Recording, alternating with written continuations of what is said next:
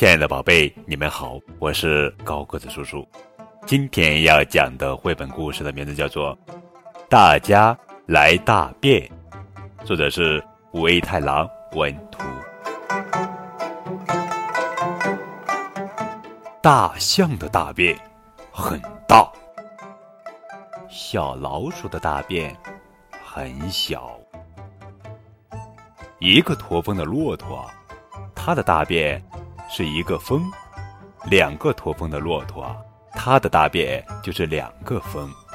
呵呵呵这这不是真的。鱼也有大便，鸟也有大便，虫子也有大便，每一种动物啊都有它们自己的大便，有各种形状，各种颜色，各种……哎呦！各种味道。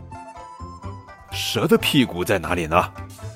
鲸鱼的大便，哎呀，是什么样的呀？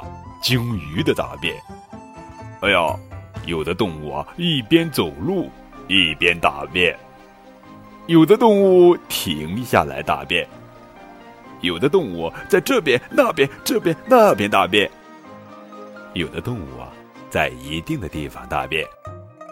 人。大人要大便，小孩儿也要大便，在便桶上大便，在尿布上大便，还有把大便拉在地上，掉头就走了。还有的大完便，还会用土把大便盖起来。